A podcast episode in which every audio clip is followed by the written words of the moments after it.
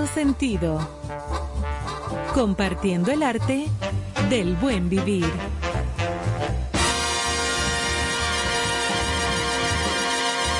Por estación 97.7.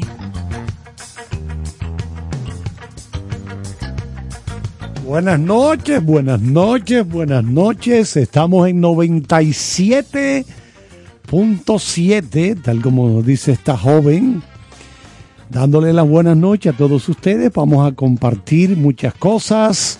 Venimos cargados de informaciones, análisis, pero sobre todo buena música de una manera ligera, agradable para acompañarlos a cerrar su día en este nuevo, bueno, aquí con el colega Emmanuel, nuestro ingeniero, ese monstruo, ganador ya de dos Grammys por mejor ingeniería de sonido. Me imagino que ya tú con eso te vas a retirar, Emmanuel, ¿verdad? Con esos dos Grammys. ¿Qué álbum fue que tú mezclaste? Pero tú eres una bestia mezclando. Vayas. Hoy, martes 24 de mayo. Qué rápido avanza esto. Vamos a decirle que el 24 de mayo se celebra el Día Europeo de los Parques Naturales. ¿Sabe por qué? Lo interesante. Aquella gente que, bueno, los japoneses también tienen un gran respeto por todo lo que es la naturaleza.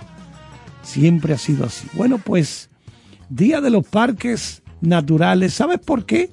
Lo celebran en Europa porque fue el 24 de mayo del año 1909 cuando se declararon en Suecia los primeros parques naturales de toda Europa. Para conmemorar este día, la Federación Europark, organización pan-europea, es decir, que abarca toda Europa, creada en 1973, que reúne a instituciones dedicadas a la conservación de la naturaleza y a espacios naturales protegidos de 38 países, promueve desde 1999 la celebración del Día Europeo de los Parques Naturales. Bueno, eh, decía que, por ejemplo, Singapur, Japón, Corea, estas naciones tienen un gran respeto por la naturaleza. Singapur, que es pequeñita, esta isla, una isla estado, vamos a llamarle así. Pues esa gente tiene que aprovechar cada milímetro de tierra, cada milímetro de tierra. Ay, ¿quién se atreve a ponerle la mano a alguna vegetación de eso sin la supervisión de la autoridad? Ay, ay, lo trabajan de inmediato. Ahí no juegan con eso. Hoy también, 24 de mayo, tenemos el Día Internacional de las Mujeres por la Paz y el Desarme se celebra el 24 de mayo de cada año con el principal objetivo de lograr la incorporación de las mujeres en los procesos de paz mundial. La celebración de esta importante fecha tiene su origen a partir de la década de los 80, gracias a la conformación de un grupo de mujeres pacíficas de algunos países europeos y de los Estados Unidos y cuyo objetivo fue la lucha en contra de la carrera armamentista y el uso de armas nucleares. Durante estos años se levantaron muchos movimientos pacifistas. Uno de ellos fue el llamado Asociación de Mujeres Parlamentarias por la Paz, siendo una de las principales protagonistas Madge Breed Theorin, quien en su rol de presidente de la Organización de, Naciones Unidas fue pieza clave para la incorporación de la mujer para acabar con el desarme y alcanzar la paz. Que es tan difícil en el mundo. Igualmente, un día como hoy, aquí ya aterrizando en nuestro país en 1911, nace en Salvaleón de Higüey el héroe del 30 de mayo, Pedro Livio Cedeño. Pedro Livio Cedeño, que ustedes saben, estuvo involucrado en la conjura para matar a Trujillo. Entonces, más adelante, bueno, la semana próxima vamos a hablar de, sí, porque estaremos el sábado a 28, 29 domingo, 30 lunes, 30 de mayo. El colega Néstor Caro está haciendo unas investigaciones en el Archivo General de la Nación nos va a tener cosas interesantes. Yo también estoy faconeando como adicto a la historia que soy. Estoy buscando información cada vez, averiguando cositas ahí. Algunos que fueron contrarios a Trujillo, que fueron muertos uno en, en México.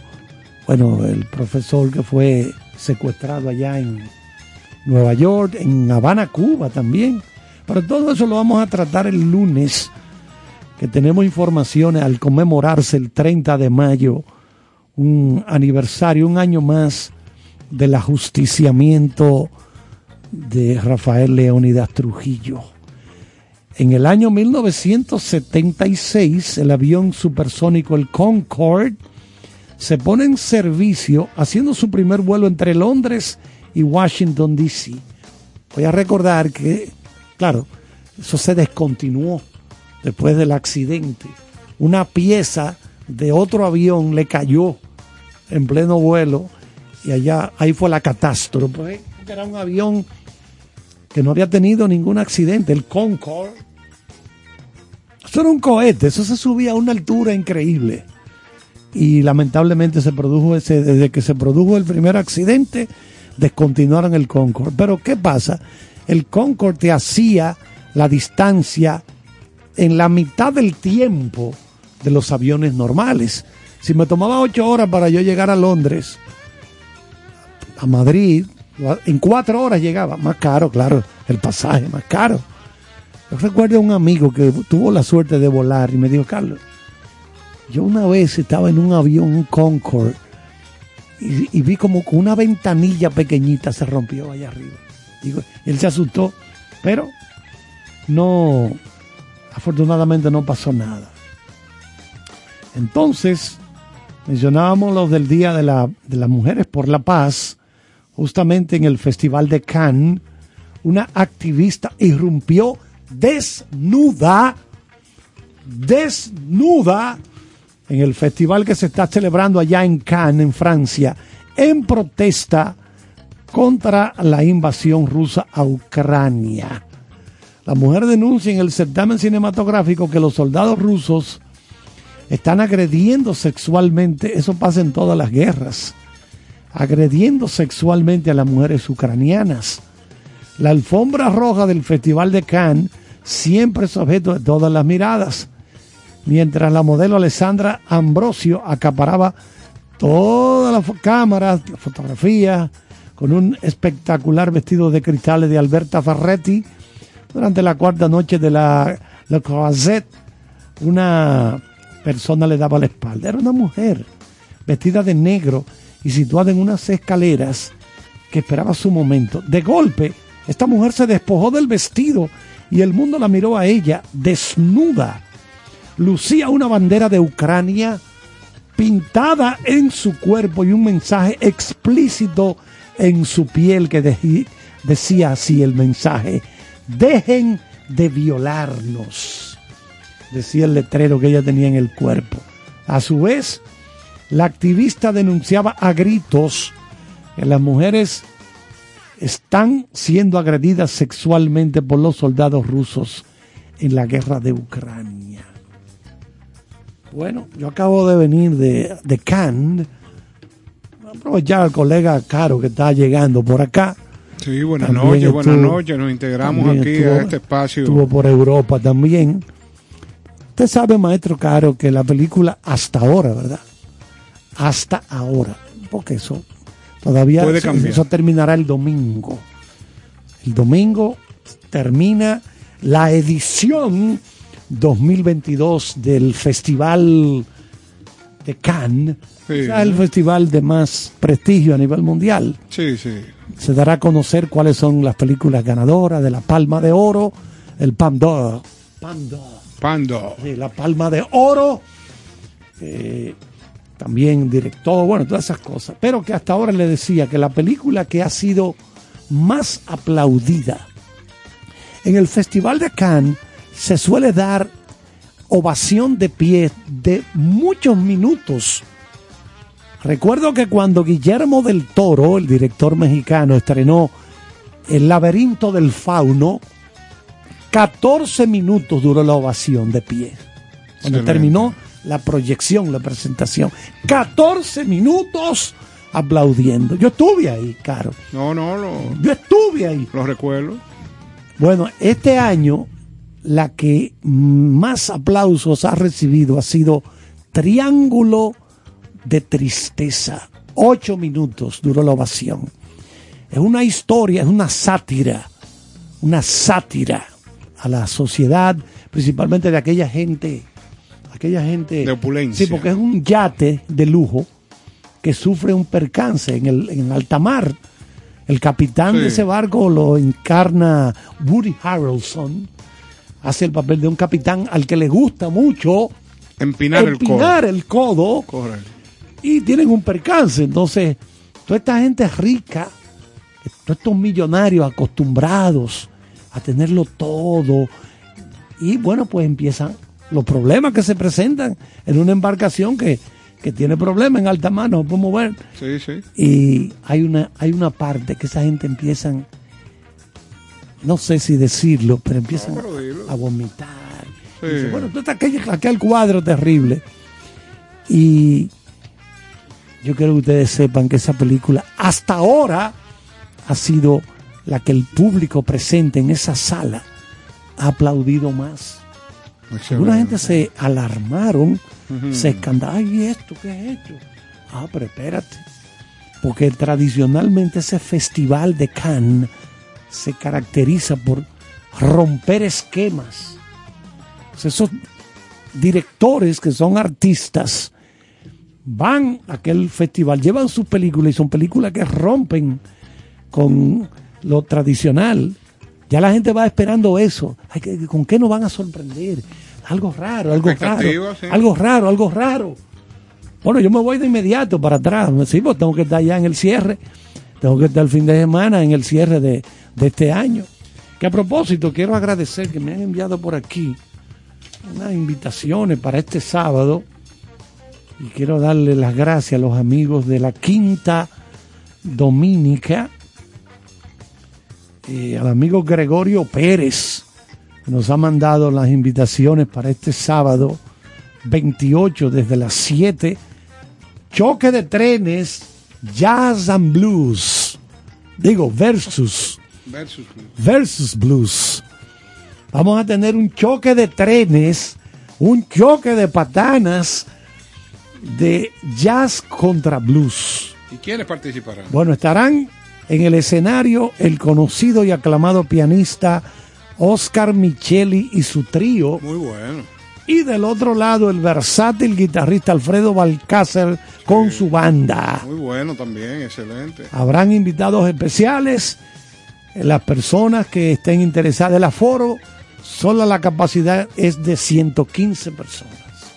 Muy bien. 115. Es un evento exclusivo. Sí, les voy a dar el teléfono para que reserven rápido 829 683 2715.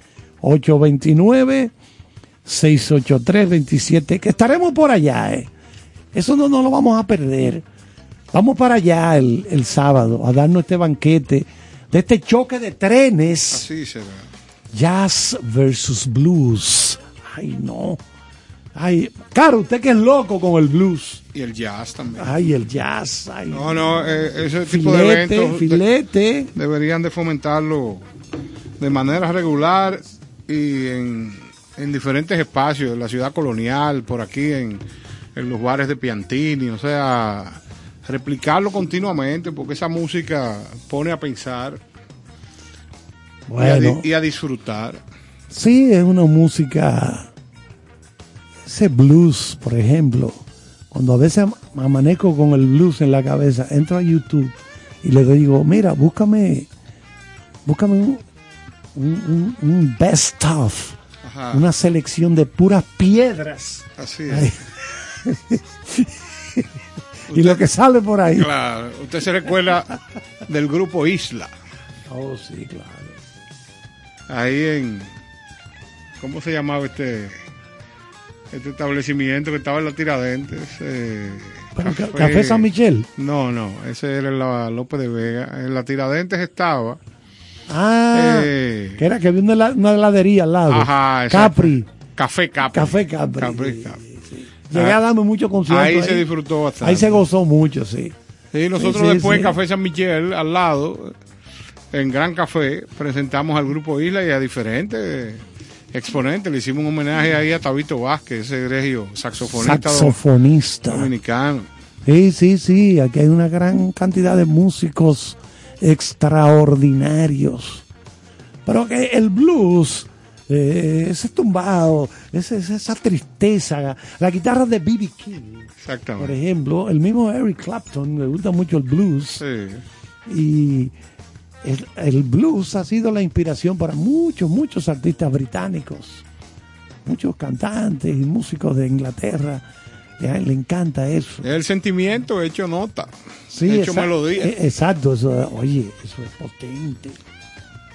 No, tiene solamente una gente que esté muerta. No, no, No se- vibra. no vibra con eso. Claro, aquí, aquí podemos recordarnos de Patricia Pereira, una gran cantante dominicana. Sí, sí, sí.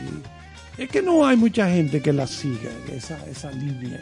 Porque lo que usted dice, ¿por qué no se hace esto? Yo no estoy diciendo que, que todos los fines de semana se haga algo, pero por lo menos al mes.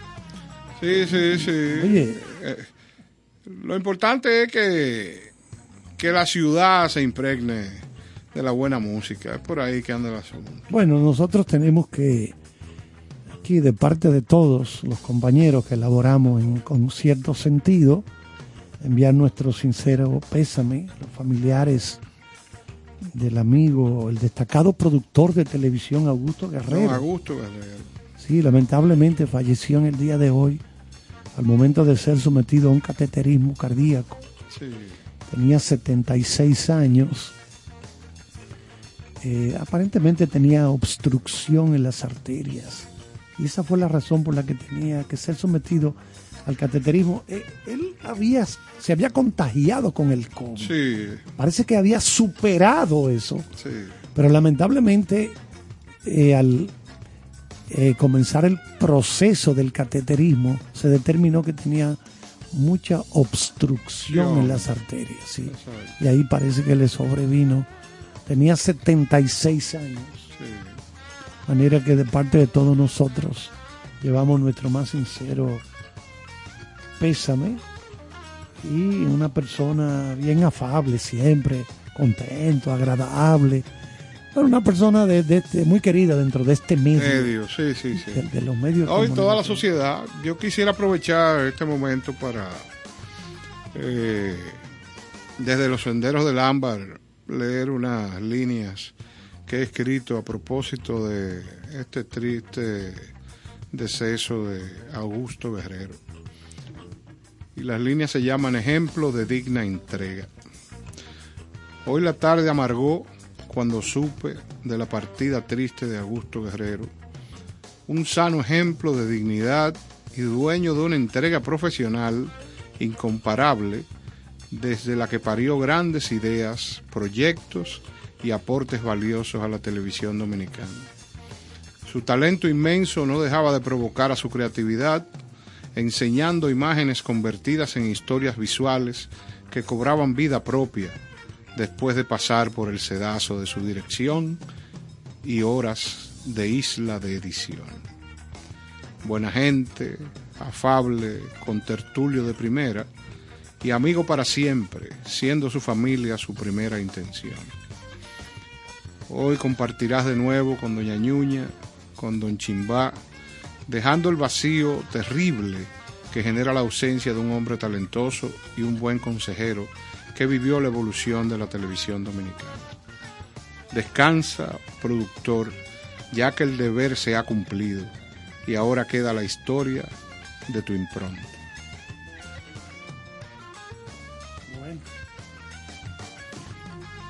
Situaciones difíciles siempre cuando se va alguien muy querido, muy apreciado. Tiene uno que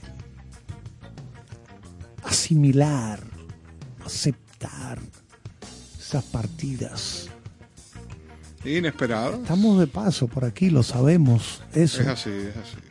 En cualquier momento se va uno, pero siempre es doloroso eso, porque el ser humano no se acostumbra muy fácil a la idea de perder a un ser querido. Eso no es tan fácil. De manera que nosotros enviamos nuestro reitero, nuestro pésame a Tuto, a sus hermanos, eh, porque así es esto. Entonces, déjame ver que aquí saqué motivo de la, de la muerte algo sobre la muerte, sobre el más allá. Por favor. Por ejemplo, la muerte es algo que no debemos temer. Porque mientras somos, la muerte no es. Y cuando la muerte es, nosotros no somos. Eso es de Antonio Machado. Otra. A menudo el sepulcro encierra, sin saberlo, dos corazones en el mismo ataúd de Alphonse de Lamartine. Por Dios. Tenemos otra de Da Vinci, ¿Qué dices? esa bestia. Leo Da Vinci. Así como una jornada bien empleada produce un dulce sueño, así una vida bien usada produce una dulce muerte. Así es. Y esta de Blaise Pascal, lo hemos, mencionamos con frecuencia aquí con Susan, francés, pensador, bueno, científico. Decía Blaise Pascal, es más fácil soportar la muerte sin pensar en ella que soportar el pensamiento de la muerte. Excelente. Tú sabes que a propósito de todas estas frases que has mencionado, hay una también que es bastante práctica y dice, el arte de vivir consiste en conseguir que hasta los, los sepultureros lamenten tu muerte. Oigan eso, hasta los sepultureros que se ganan la vida con eso, De esta acción, de exactamente, hasta los sepultureros lamenten. Ay, no, no debió morirse. Oye, eso es de. Mark Twain. a Mark Twain Sí. será son, ellos son gente que pertenece a otra galaxia Es así. yo no sé qué buscan esa gente aquí eh, profesor Caro Sí, sí, sí. un día me dice el pianista que acompañaba viajaba siempre de México con Marco Antonio Muñiz sí. yo le mencioné a le mencioné a varios pianistas de jazz de esos monstruos grandes Se me quedó viéndome así en el camerino allá en Colo Luisiana. Me vio de arriba abajo. Y me dijo, hermano, con ese acento mexicano, esas personas que usted ha mencionado no son de esta galaxia. No son de esta galaxia. Oiga esta.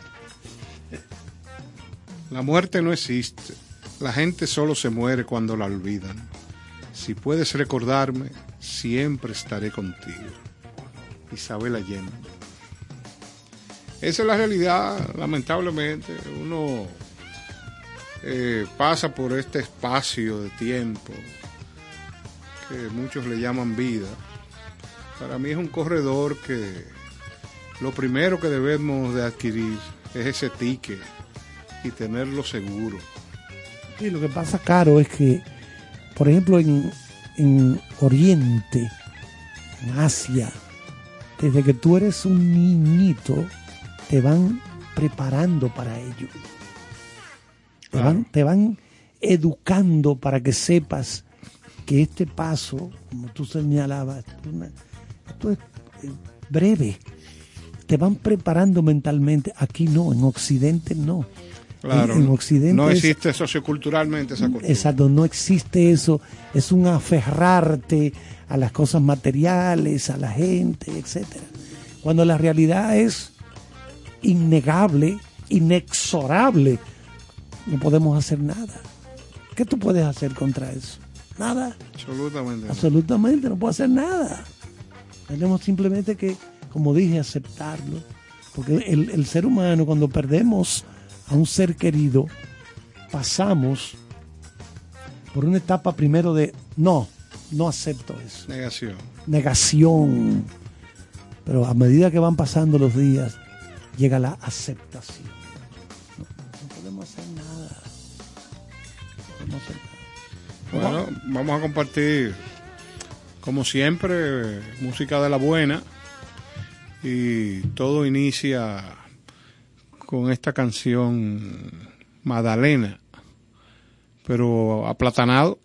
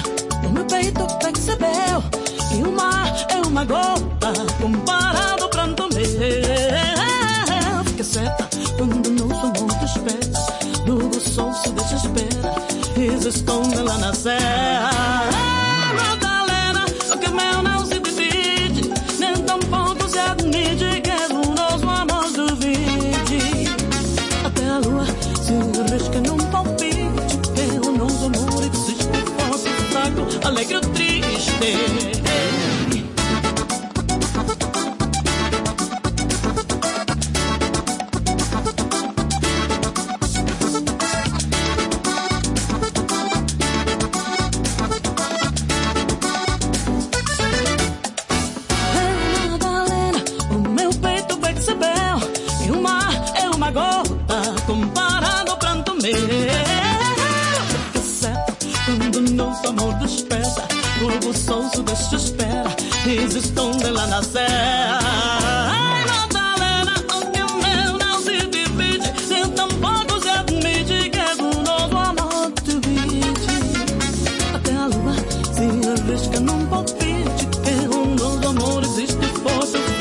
alegre ou triste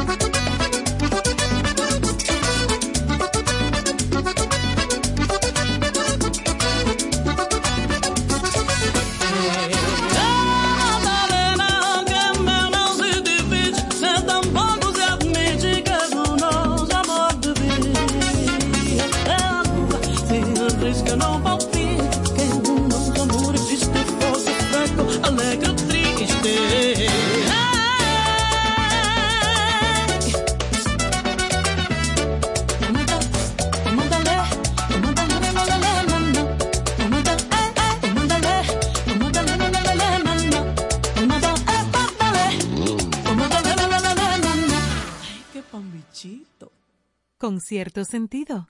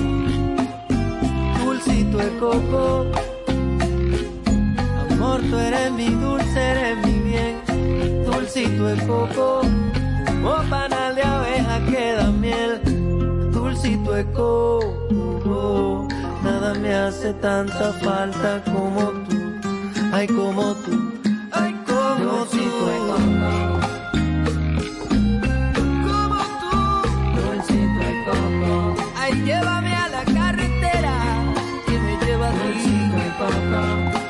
Yeah. Que me lleva consigo mi papá. Nada me hace tanta falta como tú. no No, no, no, no, no, no. Con cierto sentido.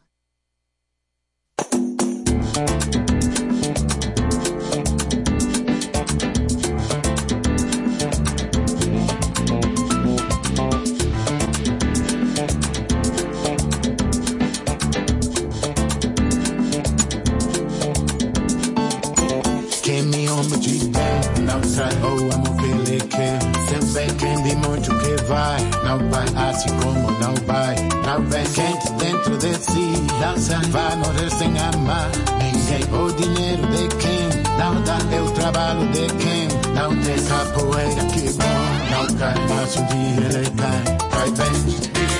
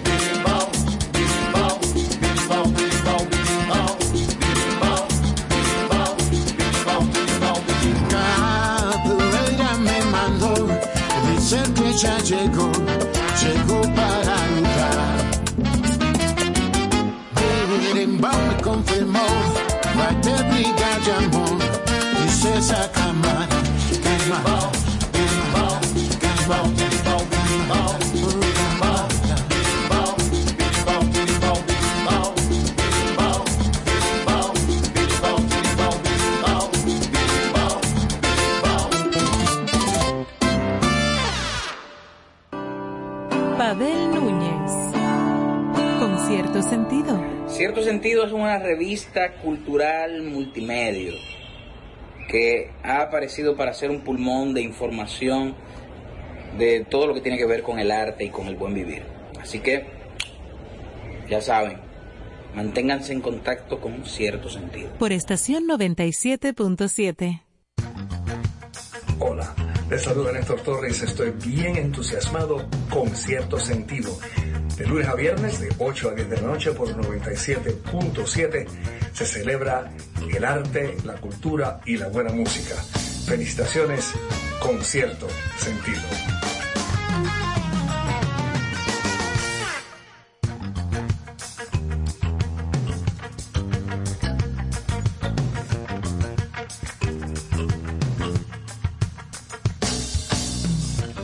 Bueno, señores, y aquí seguimos con cierto sentido. Este espacio que es para ustedes, para que terminen su noche de la mejor manera, acompañado de buena música y sobre todo con los análisis, comentarios y noticias de la actualidad. ¿Qué me dice, doctor Carlos? Bueno, atento porque tenemos que estar alerta. El, el Senado aprobó la ley orgánica de derecho del ejercicio a la intimidad, del honor, el buen nombre y la propia imagen, que ya ha sido denunciado por diferentes sectores por su marcada intención de imponer la censura previa.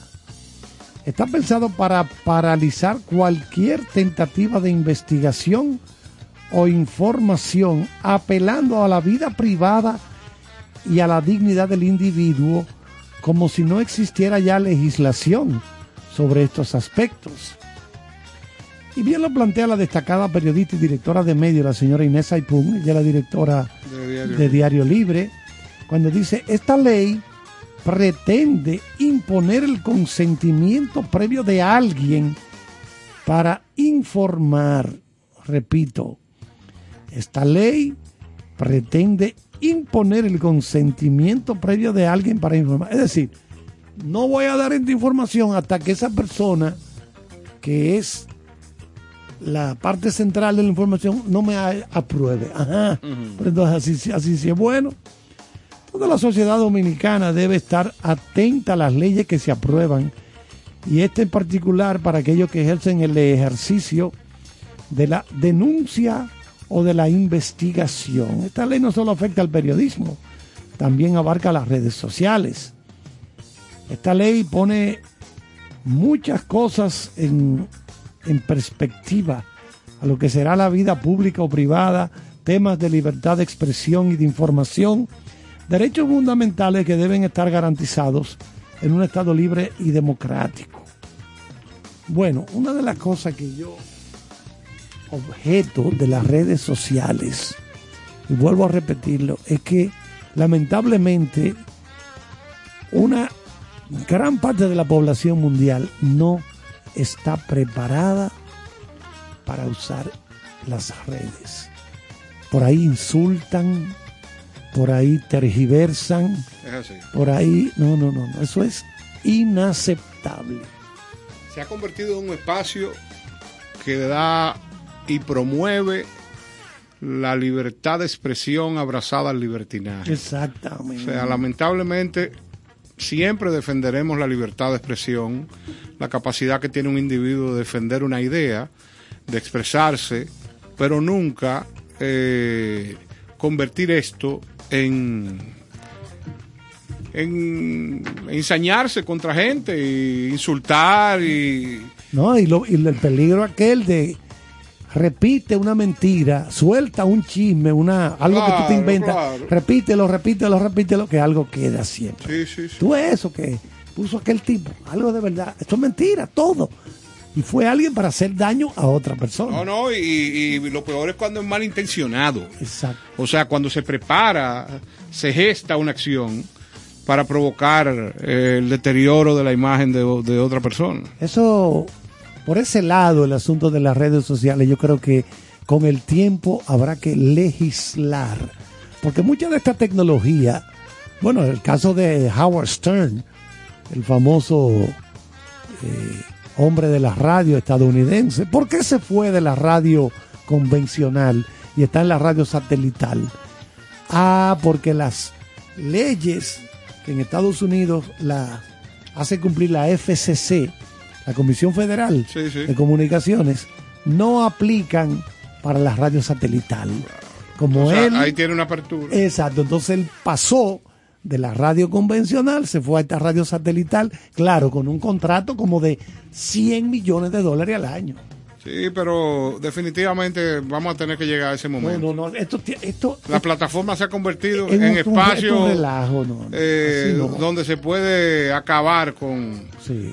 Con la... se- primero se puede decir de todo. O sea que cualquier infante, cualquier jugo joven tiene la oportunidad de ver ahí eh, los más diversos temas. Sí, sí, eso- Inclusive que vayan en contra de, de su condición como ser humano. Eso, eso, ese tipo de cosas entiendo yo que debe supervisarse muy bien. Claro. Y se sabe, se conocen los orígenes de dónde salen esas cuentas, quiénes las manejan. Y si no se puede ahora, hay que desarrollar mecanismos para que todo el mundo, todo el que maneje una cuenta de esas sea responsable de lo que sale por ahí. Sí, y sí. responda a lo que va poniendo, porque ¿Y- tampoco es así. ¿Y qué falta para esto? No, hay que, lamentablemente, hay que meter mano dura. Claro, porque yo creo que, que esto que se está planteando aquí, eh, en vez de, de ser algo positivo, pudiera convertirse en algo nocivo. Porque el hecho de que la gente se limite a, a plantear ideas no es saludable. Pero algo hay que hacer. Algo hay que hacer para tratar que la gente eh, vuelva a años atrás, lamentablemente, Así es. donde la gente se limitaba. Bueno, hay algunas cosas de actualidad también. En la ciudad de Nueva York han retirado, han desconectado la última cabina pública de teléfono que quedaba. Sí, vi la foto. ¿eh? Oye, pero Nostálgico es que eso. ya, imagínate, todo el mundo anda con un celular. Claro. Nadie está de que tú tienes ahí una moneda que voy a llamar. Sí. Pásamela. Le voy a llamar a mi casa. Ese tiempo pasó. Bueno, desde su aparición en el año 1889, la cabina telefónica ha ocupado un lugar preferente en las esquinas urbanas y rurales de todo el planeta. A través de la historia se han transformado en tamaño, color, dimensiones. Son famosas las cabinas de Londres. Color rojo, un rojo vivo Es así. un rojo encendido, pero a pesar de la llegada de la telefonía celular, continúan siendo las aliadas de las emergencias. Sí, porque también eso tiene algo de sentido. Sí, En algún momento se te pierde el celular o Sí, sí, la gente pide un minuto. No, puede acceder a un teléfono. claro. Bueno, el teléfono que fue un invento atribuido a Alexander Graham Ah, Bell en el 1876 ha evolucionado de forma importante desde su creación. Uno de los primeros cambios fue gracias a William Gray, un inventor de Connecticut, quien patentó la cabina de teléfono público 10 años después. La idea surgió cuando la esposa de Gray enfermó, una emergencia. Ah, una emergencia. La esposa de Gray enfermó y él tuvo que correr. Oigan bien, él tuvo que salir corriendo a una fábrica que se encontraba cerca de su casa y pedir que le dejaran llamar por teléfono a un hospital. Claro, habían tres aparatos nada más en esa época. Tres teléfonos habían. Entonces, ahí pidió, eh, la petición le fue negada. Ay, no, aquí no. Pero mira que la esposa mía tiene un problema. Por favor, ayúdame. No, no, no, no, no, no. Pero que es, llama tú mismo. Es para llamarlo. No, no, no, no, no. El proyecto de Gray no habría tenido éxito si previamente el empresario de Kansas City, Almond Brown Shower, o Strauer no hubiera patentado la central telefónica automática que eliminaba la operadora, es decir, el teléfono como lo conocemos. Así la persona solo necesitaba marcar el número seleccionado para establecer la comunicación con un interlocutor. Poco más tarde subieron los teléfonos de disco que iba marcando con el disco, el cual producía impulsos eléctricos según el número marcado, modelo que predominó hasta la década de los años 70. Excelente. La cabina telefónica más popular es la roja tradicional de las ciudades del Reino Unido. Icónicas. Icónicas esas, esas cabinas telefónicas. Este color rojo encendido, vivo, allá en Londres. No, no, pero claro que sí. Y por otra parte, señores, dominicanos desarrollan novedoso dispositivo antirrobo de motocicletas. Para que usted vea algo necesario aquí en esta, en esta jungla de cemento. Bueno, el, sí. el emprendedor dominicano José Plácido, líder del proyecto de un dispositivo antirrobo para motocicletas, junto a otros socios, desarrolló eh, socios e inversionistas. Eh, el avance actual de la fabricación de productos se encuentra en un 50%. En una entrevista con Diario Libre, Plácido de 29 años proyectó con la aplicación de esta herramienta la cantidad de robos de motocicletas en el país podrá disminuir gracias a su inteligencia, eh, el servicio de rastreo que tiene y localización. Eh, claro que sí, porque la principal herramienta para que te atraquen es un motor. ya, ya tú sabes. Está contando su historia y vamos a ver qué, qué pasa en este caso. Pero sí es una buena iniciativa. Bueno, aquí hay una frase interesante que dice, la verdad no cambia porque sea o no creída por la mayoría de las personas. Es así. La verdad es la verdad. La podrán negar, la podrán tergiversar, lo que usted quiera, pero es la verdad y tarde o temprano se va imponiendo porque eso es eso no lo para nadie. Nadie, nadie. Eso no lo para nadie. Bueno, vámonos, maestro Sí, Carlos, sí. ¿qué usted tiene ahí? No, vamos a seguir con la buena música. Y aquí tenemos de Juan Luis Guerra, Pambiche de novia.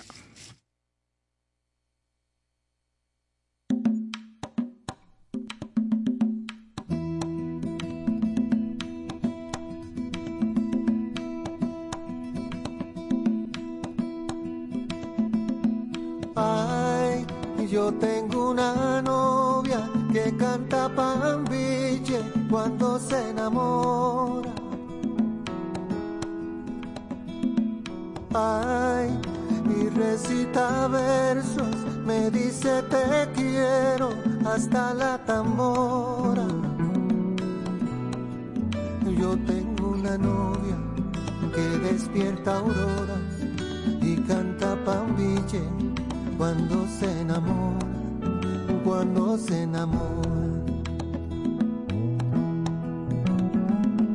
Ay, yo tengo una novia que pinta los cielos de un azul turquesa. Ay, borda el caminito de las mandevilas y las azucenas. Y yo tengo una novia como barcarola que la mueve el viento cuando se enamora, cuando se enamora. Yo tengo una novia, el amor le sobra. Me encanta Pambiche cuando se enamora. Y cuando se enamora, cuando se enamora. Pambiche cuando se enamora. Y me escribe versos con guira y tambora. Me encanta Pambiche cuando se enamora. Yo lo lelo, lelo, lo lelo a ignora. Me encanta Pambiche cuando se enamora. Y cuando se enamora, cuando se enamora. Me encanta Pambiche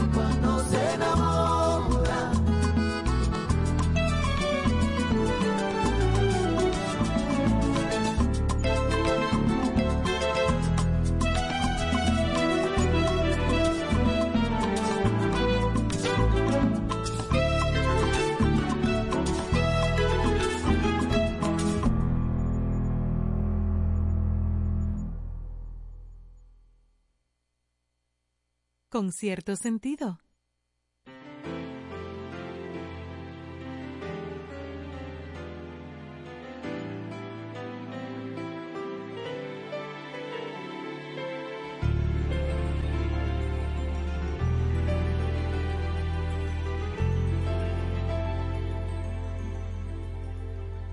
Un pedazo de ti se quedó en mi memoria, llevándome siempre hacia ti. Un espacio vacío y mi voz que te nombra, una sola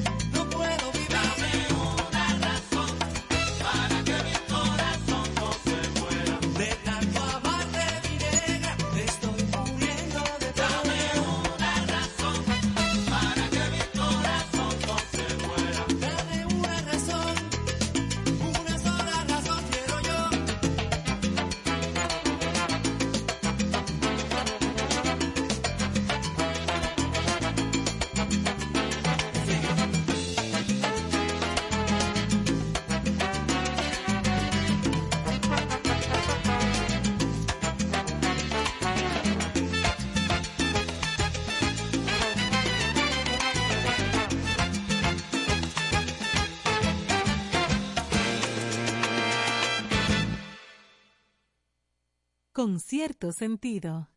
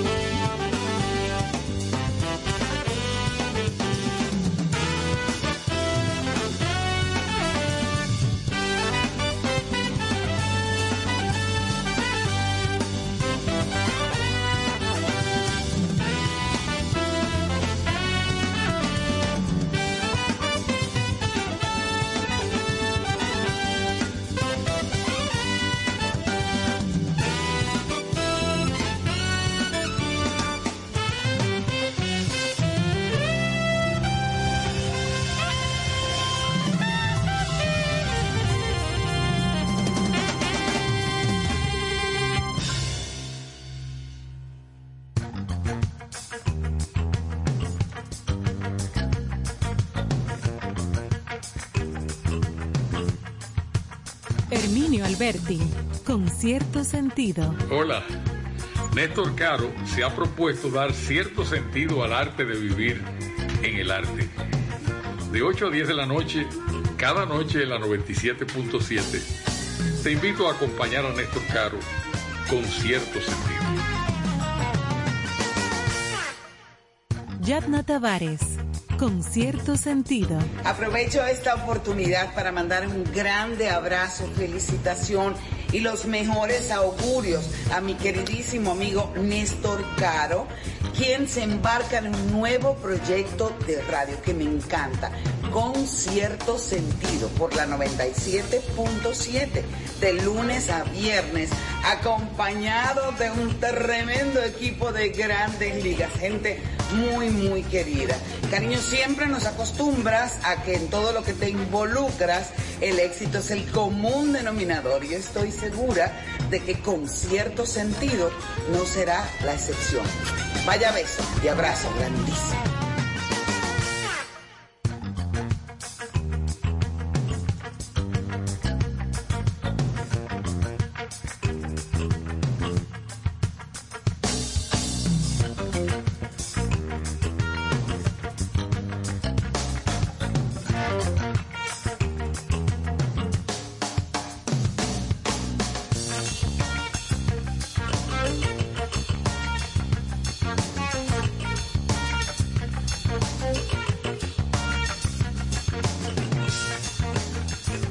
Bueno, señores, volvemos con cierto sentido. Aquí hoy, 24 de mayo de este 2022. El tiempo baja rápido. Sí, definitivamente. Bueno, eh, como todos saben ustedes que nos escuchan, esta tarde nos impactó una información que llegaba desde el estado de Texas, en Estados Unidos, que tiene que ver con la muerte de 14 niños, un profesor y el victimario, o sea, el joven de 18 años que perpetró, Se inmoló. exacto, estamos hablando de 16 personas. Terrible suceso. ¿eh? De nuevo ha surgido el asunto de la facilidad con la que una persona adquiere un arma de fuego en los Estados Unidos. Y entonces, de inmediato, la ex candidata presidencial Hillary Clinton colocó en su cuenta de Twitter precisamente eso, quejándose que qué vamos a hacer aquí, qué vamos a hacer en este país con, con todos estos problemas de, de, las armas. El estado de libertad que tienen los, los norteamericanos para hacer muchas cosas, no solamente la adquisición de armas de manera ligera. Es, es un asunto que presenta situaciones como esta. eh, yo estimo que será de manera bimensual o trimestral. Siempre hay una, Bueno, una situación que lamentar y eh, ese accionar de Hillary Clinton creo que es propio porque no se hace nada. Siguen pasando ese tipo de situaciones. Pero, como siempre, los intereses mueven el mundo. Bueno, me equivoqué, corrijo. La información que está llegando en este momento son 18 los niños. No me digas. La información actualizada a las 9 y 10. En este momento, 18 los niños. 18. No, no, no. No terrible. 14, no. Entonces, un adulto, el profesor, la persona que perpetró esto, un joven de 18 años, eh, oiga lo que acaba de decir, hace seis minutos colocaron esta declaración del expresidente Barack Obama. Nuestro país está paralizado, no por el miedo, sino por un lobismo de las armas de fuego y un partido político. Eso es. A eso era que me refería. O sea, esa, esa acción que no debe ser eh, muy difícil de tomar está parada lamentablemente por los intereses políticos y económicos. Y siguen pasando las muertes de norteamericanos y en este caso eh, niños, por Dios, que no tienen ningún tipo de responsabilidad ni culpa ante situaciones como estas. Vamos a hacer una traducción rápida, libre aquí, de una declaración completa que acaba de hacer Barack Obama. Dice, en todo el país los padres llevan a sus niños a las camas, le leen cuentos, le cantan villancicos o algunas canciones de esas, ¿verdad? Para, para los niños. Pero en la aquí atrás, en sus mentes, hay preocupación sobre lo que le pudiera pasar a sus hijos mañana, Sí, sí. después que los llevan a las escuelas o los llevan a un, a un supermercado o a cualquier otro espacio público. Michelle y yo estamos de duelo junto a las familias de Ubalde, la ciudad esta de unos 16 mil habitantes donde se produjo esta tragedia hoy, Ubalde, en Texas, que están experimentando no solamente el- la pérdida de sus hijos, sino también La impotencia. la impotencia, algo que se hace difícil de, de uno soportarlo. Nosotros estamos también enojados por ellos. Oigan esto, casi 10 años después de el Sandy Hook y 10 días después de Buffalo, que fue aquel día que hace ya, sí, 10 días. Sí, es que- En Búfalo que mataron, un joven mató a unos 10 en un supermercado. Nuestro país está paralizado no por el miedo, sino por un lobismo, un, un cabildeo así es. de las armas de fuego, de los fabricantes de armas de fuego y un partido político que no han mostrado la voluntad de actuar de ninguna manera que pueda ayudar a evitar estra- estas tragedias. Ya ha pasado mucho tiempo en los que de- debimos, debimos haber actuado. Cualquier tipo de acción. Sí, sí. Y eso es otra tragedia. Una más tranquila, pero no menos trágica para las familias que esperan otro día. Que Dios bendiga el recuerdo, la memoria de las víctimas y en las palabras de la escritura, los textos sagrados, que sane a aquellos que tienen desgarrado el corazón y les cure sus heridas. Eso lo dijo el presidente, el expresidente Barack Obama esta noche. Vamos a repetir, vamos a repetir, la cantidad de niños muertos subió a 18, según reporta en este momento CNN. La ciudad de Ubalde está ubicada a 85 millas al oeste de San Antonio. Es una ciudad de 16 mil habitantes. Hacemos, subrayamos eso para que ustedes vean que aún siendo una población pequeña, un pueblo pequeño, Se, no es- presenta- no- no se está- presentan este tipo de se- situaciones. Exactamente. Se puede presentar cualquier problema. Y yo creo, ahí volvemos al asunto de las redes sociales y eso. Señores, eso es delicado. ¿eh? Porque hay mucha gente joven que no tiene poder de discernimiento, que no tiene un, un, un tutor, un mentor que le vaya aconsejando y le vaya diciendo, mira, es. eso que te están enviando por ahí, principalmente en Estados Unidos ahora, que es una nación dividida, donde hay muchos de estos jóvenes que están con la mentalidad de, de la supremacía blanca, del racismo, entonces todos estos mensajes que reciben o se- que ellos se comparten entre los que tienen una mentalidad parecida, lo único que hace es incentivar a que se provoquen este tipo de tragedias. Es así. Y ese, ese es el miedo. Por eso que digo, esto de las redes sociales, eso es peligrosísimo, señores. No se quejen después, se lo han estado diciendo, no cojan esto en relajo, en chercha. Por ahí están circulando cosas que le están cambiando la mente a mucha gente. En este caso creo que el nombre del, del victimario fue, era Salvador Ramos, creo, parece que de origen latino, este que provocó la muerte de hoy. Creo que Salvador Ramos es el nombre. Hay, hay que investigar la No, procedencia. no, no, no, no, esto está, esto es una cuestión, el presidente Biden hace 14 minutos declaró, llegó la hora de actuar, llegó la hora de actuar.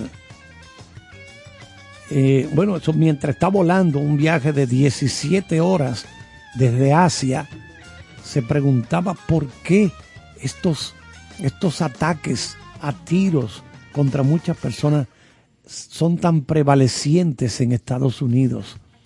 Tienen problemas mentales, tienen disputas domésticas en otros países, tienen gente que está perdida, pero este tipo de tiroteos masivos no ocurre con la frecuencia que sí ocurren aquí en Estados Unidos, dijo Biden.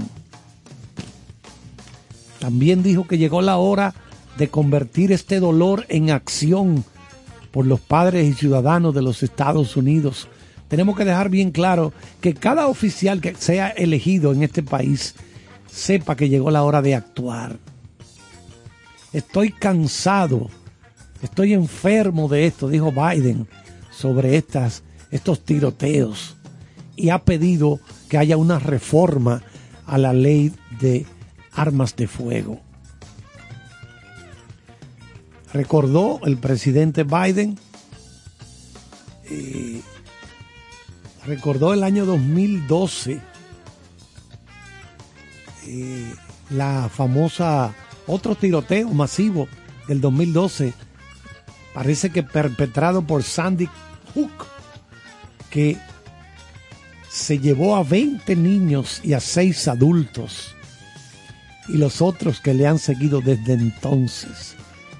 Y oigan esto, desde entonces han habido más de 900, 900 incidentes con armas de fuego reportadas en terrenos de escuelas. Masivos. Sí. Ay, esto es la lista crece.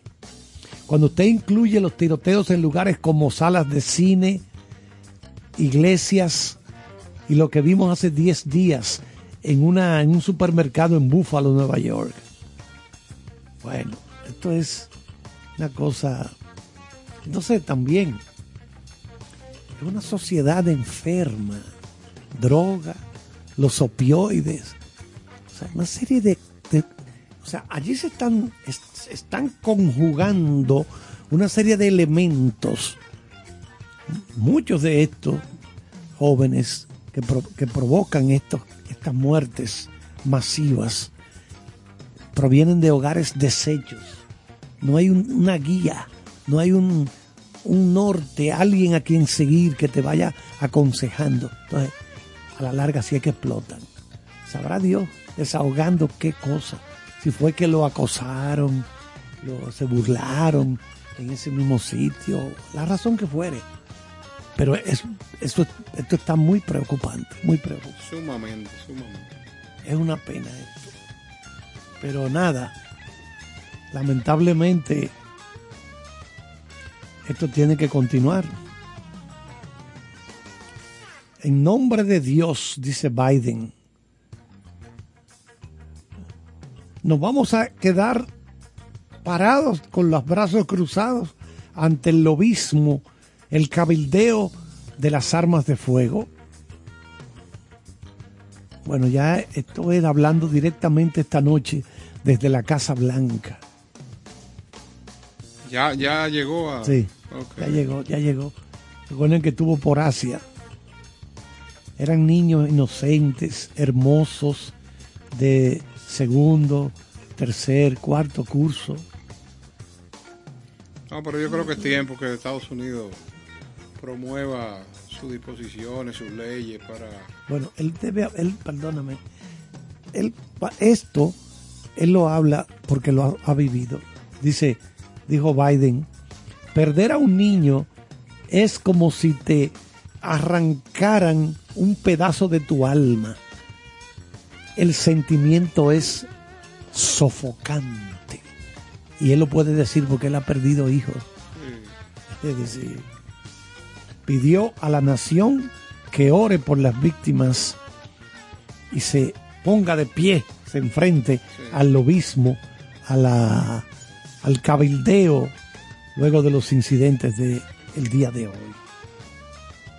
Muy fuerte, pero este tipo de cosas hay que hablarla, ¿verdad? No, definitivamente. Por otra parte, por igual el productor eh, musical y artístico Rafi Pina en el día de hoy recibió una condena de 41 meses eh, bajo cárcel por el, la acusación de posesión de armas ilegales. Este se presentó hoy ante el juzgado, le leyeron su sentencia y este fue el desenlace de esta situación terrible. Él dice que va a luchar contra esa decisión y va a optar por pelear sus derechos. Eh, pero las leyes norteamericanas no juegan. Eso es cuestión de que no es de que, que yo soy José Pérez, ni que espérate, no, no, no. Si usted cometió algún error, lo que le queda es pagarlo, a menos que no tenga Es lo que yo creo. argu- argumento Pero fundamental. hay una de las cosas, hablando de justicia, de ley, de sentencia, condena, etcétera.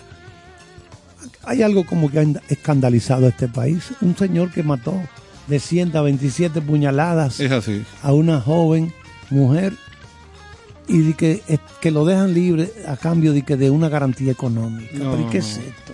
¿Pero y cómo unas cosas cambiaron así? la medida de ¿Pero y coerción. cómo una cosa, un, un- un ser humano que comete un acto bárbaro de tal naturaleza que ni siquiera es concebible que lo haga un ser humano, de que vengan a caer en eso? Pero usted está loco. Pero yo quisiera verle la cara al juez que dictaminó eso, porque eso, eso es increíble. Digo, Sí, sí, terrible. sin- no sé si hay elementos que me lo enséñamelo, muéstramelo, para yo entender por qué pasó eso.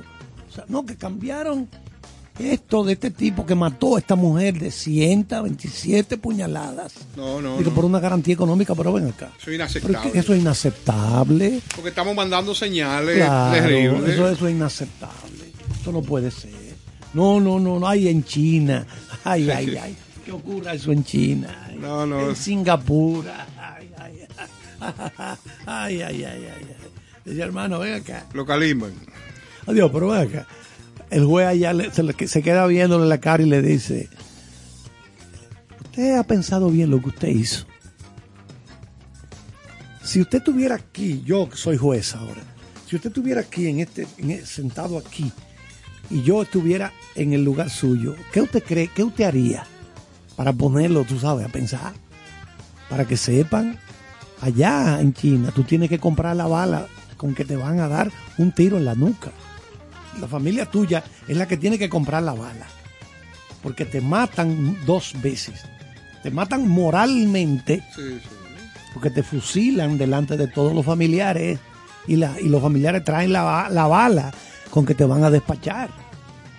Pero es para que antes de que lo, físicamente se vaya, sepa que lo que hizo estuvo incorrecto, muy malo. Que nadie se atreva. Eh, Bueno, señores, pues vamos a hacer otra pausa musical y espero que les guste. Vámonos con Simple Red.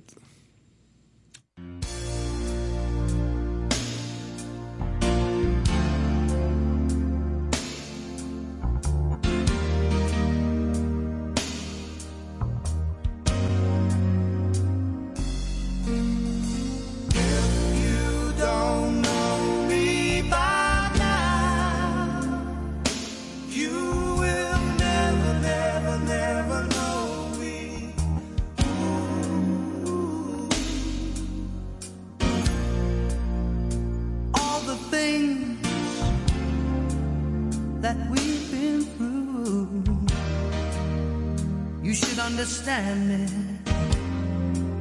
like I understand you. Now, girl, I know the difference between right and wrong. I ain't gonna do nothing to break up our happy home. Oh, don't get so excited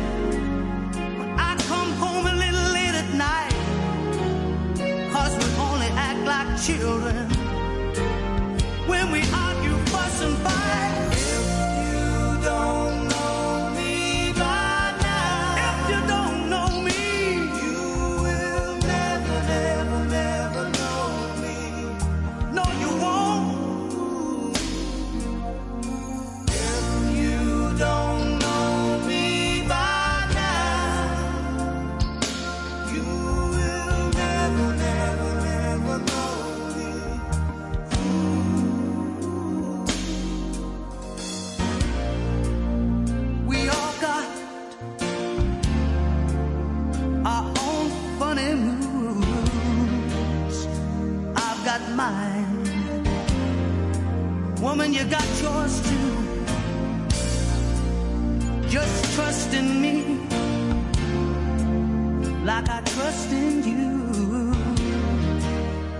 As long as we've been together, it should be so easy to do. Just get yourself together.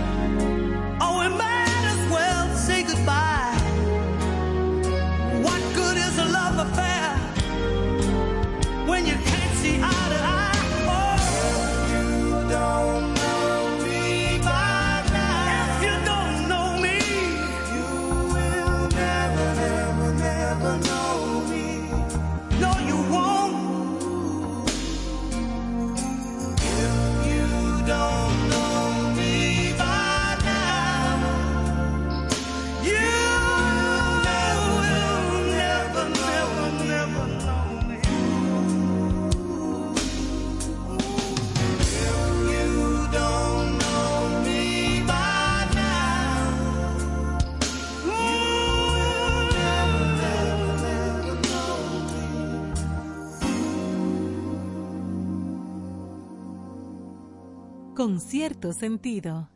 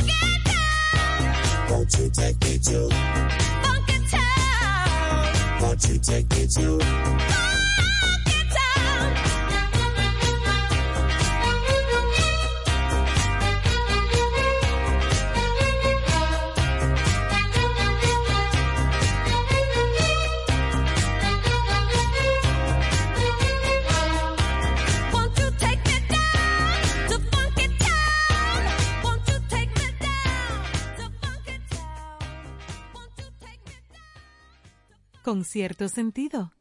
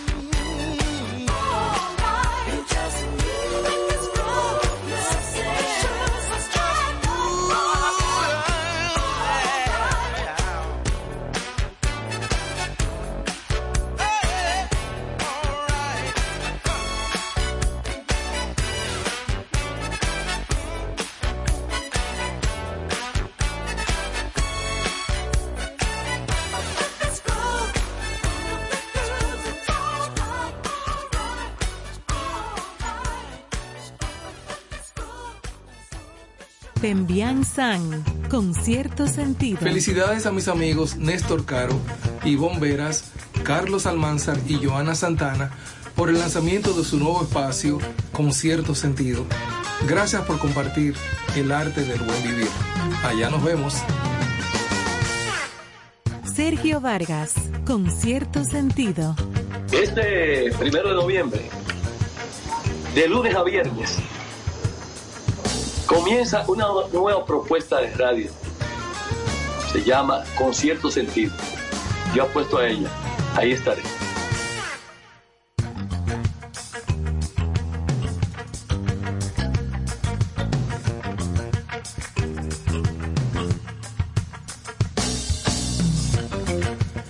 Bueno, ya estábamos escuchando a Earth, Wind and Fire, esta agrupación que está en el Salón de la Fama del Rock and Roll en Cleveland, donde hemos estado con Caro varias veces. Sí, ahí nos hemos abrochado una cerveza. Sí, sí, la vez que fue exaltado a la agrupación a Fleetwood Mac. Así fue. Eh, Allá estuvimos, sí. También cuando Journey, eh, estuvimos ahí con Steve Perry, Sí, sí. fueron exaltados. Bueno, pues esta agrupación, Earth, Wind and Fire, tocó en el medio tiempo del Super Bowl de la NFL en el año 2005.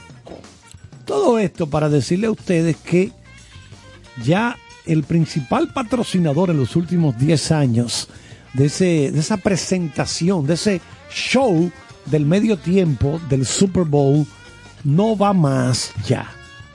Ha sido Pepsi el patrocinador. Recuerden que este año estuvieron Dr. Dre, estuvo Snoop Dogg entre los artistas que interpretaron sus canciones allá en el medio tiempo del Super Bowl de este año. Confieso que se fumó. Ah, no, no, claro, claro. Snoop Dogg. Esos dos angelitos.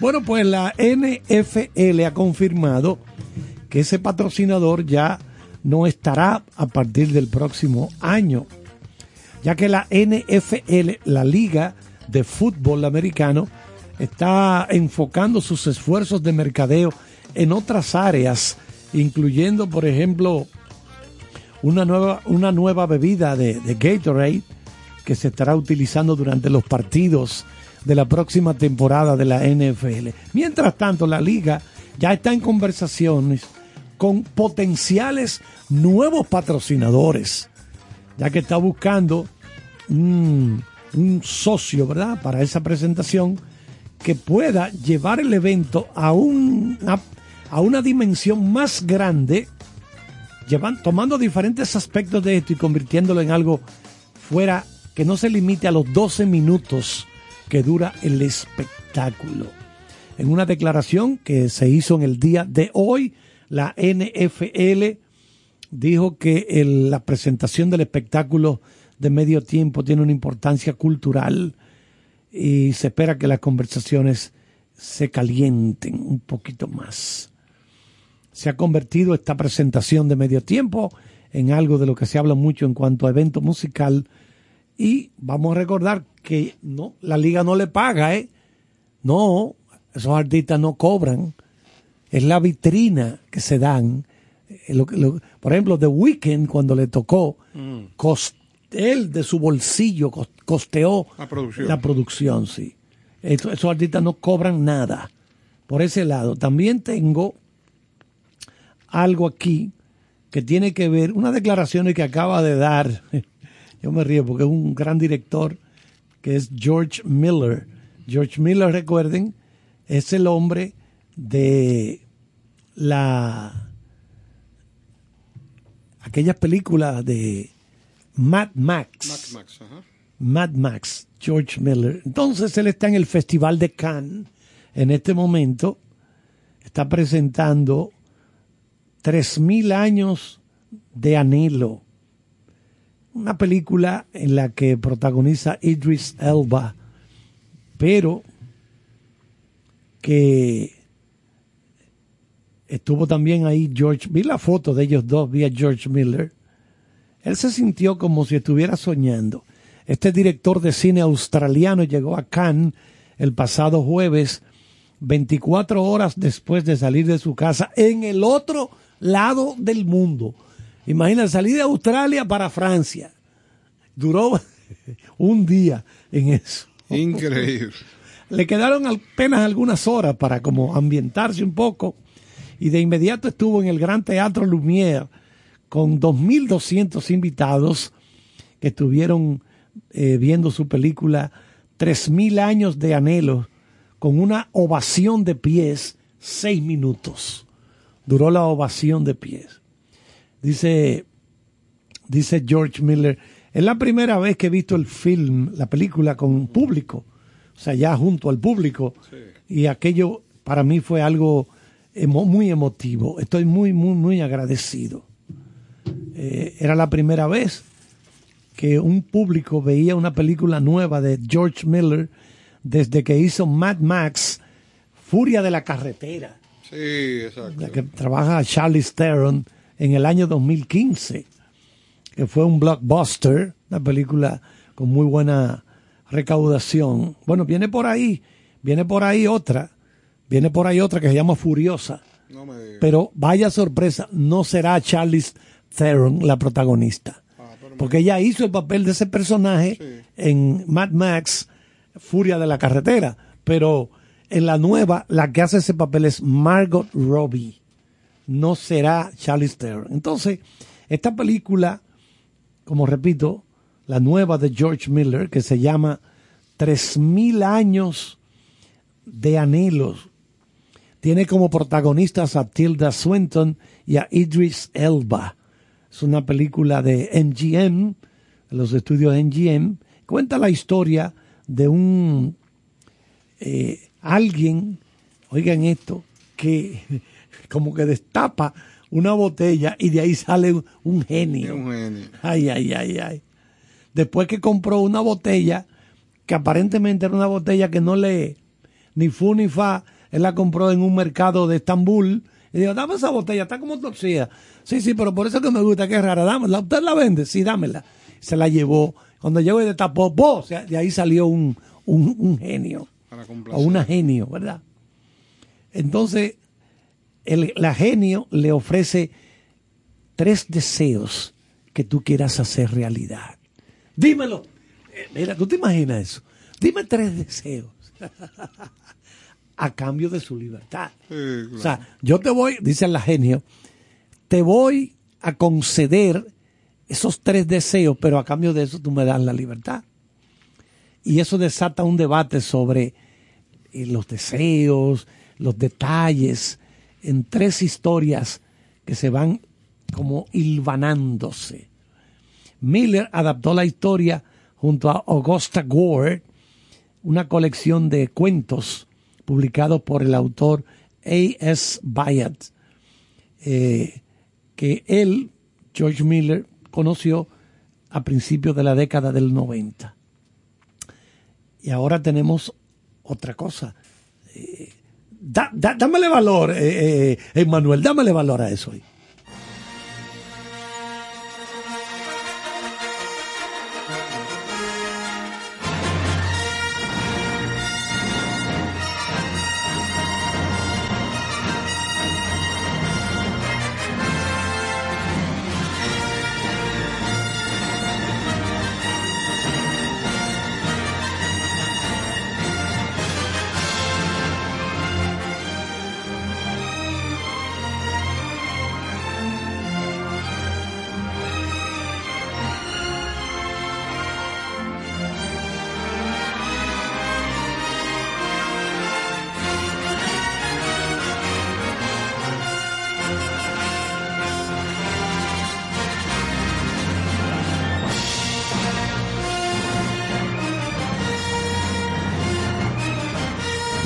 Ahí. Bueno, todo esto, señores, porque ya faltan pocas horas para que Disney Plus estrene su nueva serie Obi-Wan Kenobi. Obi-Wan Kenobi para los fiebruces de Star Wars. Entonces, el maestro Caro me dice que su personaje favorito es R2D2. Sí, porque como que nadie lo entendía. Una vaina rarísima. Un dialecto particular. Bueno, pues nada, eso es lo que viene en los próximos días para la gente seguidora de esta tradición de Star Wars. Eh, se produce cuando los principales personajes, Leia, eh, por ejemplo, tenían apenas 10 años. Es decir, que van a gozar los, los fanáticos de esta. Hemos visto ya el Mandalorian, el Mandaloriano, Sí. que trabaja eh, Pedro Pascal, el chileno. Bueno, no se le ve la cara casi nunca porque tiene puesta la, la mojiganga. Claro. Después entonces, eh, Boba Fett. Vimos a Boba Fett, que también es un apéndice que se desprende de, de la saga de Star Wars, por la que Disney pagó una virutita a, a George Lucas. Le dijeron, George, coge tres mil de los, de los grandes. Una- monedas. Unos cuartos. No, él- también él, él pensó que, que la, él pensó que eso, eso tiene que estar en manos de un gran estudio. Disney ahora mismo es el estudio más grande del mundo. Ah, sí. Después que ellos absorbieron a Fox, casi por 78 mil millones de dólares, ellos se convirtieron en el estudio más grande de cine del mundo entero, Disney. Y están desarrollando los proyectos, mira, y hay que reconocerlo. Ese John Favreau que desarrolló el Mandalorian, y creo que también la de Boba Fett, está haciendo un buen trabajo, porque yo te, lo, yo te confieso, yo estaba como medio saturado ya. Cada vez que estrenaban una de esas películas nuevas de Star Wars, yo decía, ay, vuelven con lo mismo. La misma cosa. Joder, mira, me puse a ver de Mandalorian, no. tenía algunos elementos más o menos. Bueno, pero yo me río mucho volviendo a.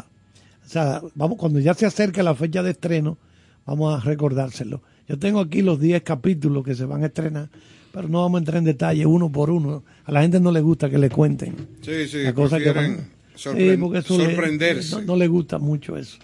Pero lo que, que me llamó la atención de este gran director australiano, George Miller, que él dijo, miren señores, el hacer cine es como jugar baloncesto en la NBA. ¿Cómo así? Cambia constantemente.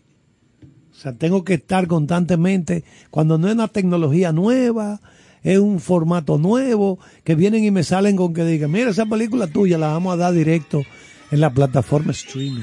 Dice, no, no, no, no, no, me- no me haga eso, porque todos estos directores de la vieja escuela como él visualizan su película en una pantalla grande. Claro. Y le han dicho, mira, es que eso no vaya. Aquí la gente tiene su pantalla en su casa. Sí, pero que no es lo mismo. No, no, no, pero es que tenemos que adaptarnos al público que es el que paga. ¿Qué tú quieres que hagamos? Y él tiene razón. Es como hacer cine para George Miller. Es como jugar baloncesto en la NBA.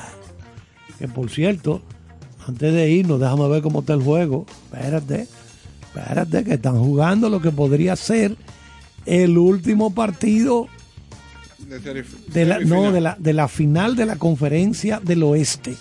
Porque la serie está 3-0 a favor de Golden State. En este momento, vamos a ver cómo está esto. Después que tú veas los resultados, de pronostica qué tú crees que va a pasar. Ok, déjame ver. No, yo, yo para mí creo que el campeonato lo ganará Golden State Warriors. En este momento, Dallas está ganando. Ahora, cuando faltan, son las 9.52. Dallas 48, Golden State 35. Quedan cuatro minutos y medio del segundo periodo. No hay nada definido todavía en este partido. En caso de que gane Dallas, la serie se pone 3-1. Si gana Golden State, se acabó todo. Ya Golden State entonces pasa a esperar ¿Quién gana la otra división? la otra conferencia, que el este, donde están empatados 2-2, Miami Heat y Boston Celtics. ¿Cuál es su equipo, Caro? Tú sabes que tengo un tiempo que no sigo directamente, pero por el hecho de de que está nuestro coterráneo Al Horford. Al Holford. Usted está con Boston. Con Boston. Pues yo creo que, yo creo que sí, que Boston puede pasar porque Miami tiene lesionado a Butler, Jimmy Butler, creo que no está muy bien Carl Lowry. Algunos jugadores claves no están al 100% Eso incide. De Miami, pero entonces vamos a imaginarnos, vamos a imaginarnos que va Boston por el este contra Golden State en el oeste. Yo creo que al final se va a imponer la, la experiencia acumulada y la calidad de los jugadores de Golden State. Con Ese- ese es tu- yo creo, yo creo, yo creo eso. Tu perspectiva. Yo no, yo no apostaría en contra de Golden State. Es lo que creo. No, de- eh, me dirán, pero hay algunos jugadores, como por ejemplo el mismo Stephen Curry, que no están 100%. Eh, recuérdate que Clay Thompson viene de una lesión que lo sacó mucho tiempo. Todo eso es verdad. Pero como están jugando ellos, mira. Sí, sí. Y la experiencia. Porque cuando tú estás en momentos de presión, La estrategia. eh, exacto. La experiencia acumulada cuando hay situaciones difíciles, ahí es que sale, flota, brota eso. Entonces tú te vas imponiendo cuando tú tienes esa experiencia, esas vivencias ya. Bueno, Caro, estamos recogiendo ya los bates. ya, al final, minutos O usted finales. tiene un discurso ahí eh, que va a dirigir a la nación. Tú me acabas de incentivar a que lo escriba para que en algún momento haga una locución a este pueblo humilde y sufrido, la República Dominicana. En estos momentos. Señores, gracias por acompañarnos en concierto sentido. Y vamos a terminar con buena música. Y cómo no, eh, la oportunidad es de Frank Sinatra con My Way.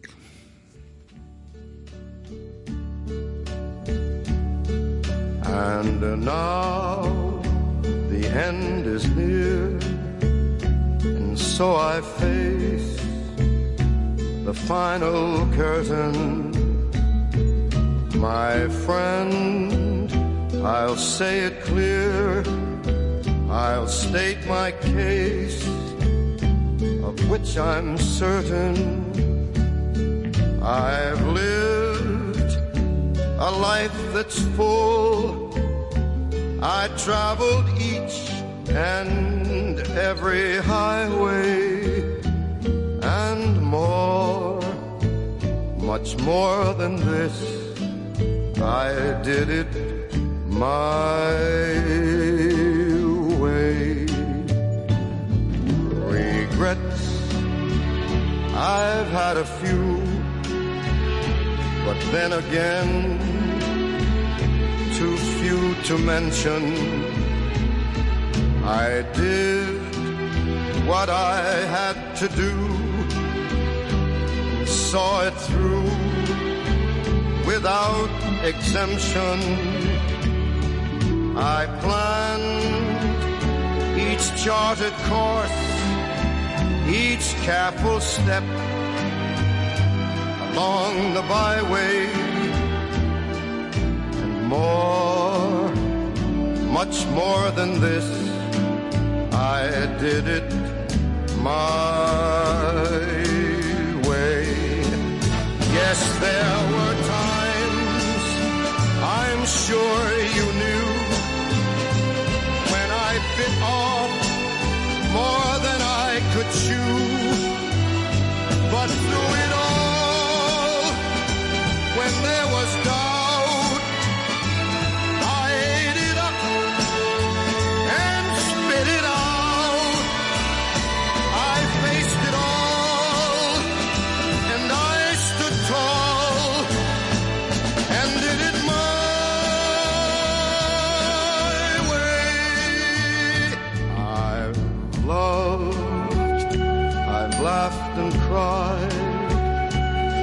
I've my fill, my share of losing, and now as tears subside, I find it all so amusing